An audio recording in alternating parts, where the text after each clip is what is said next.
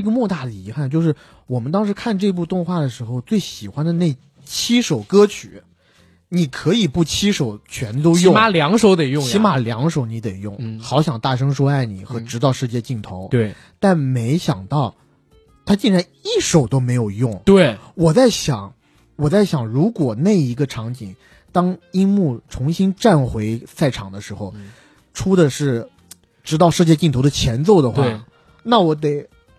我应该疯掉，对，疯掉。包括在电影《灌篮高手》这 logo 出来之前，实际上是由一个个线条勾勒出每一个队员，他们一个又一个的画出来，然后大家肩并肩的走在向我们这些观众走过来的路上。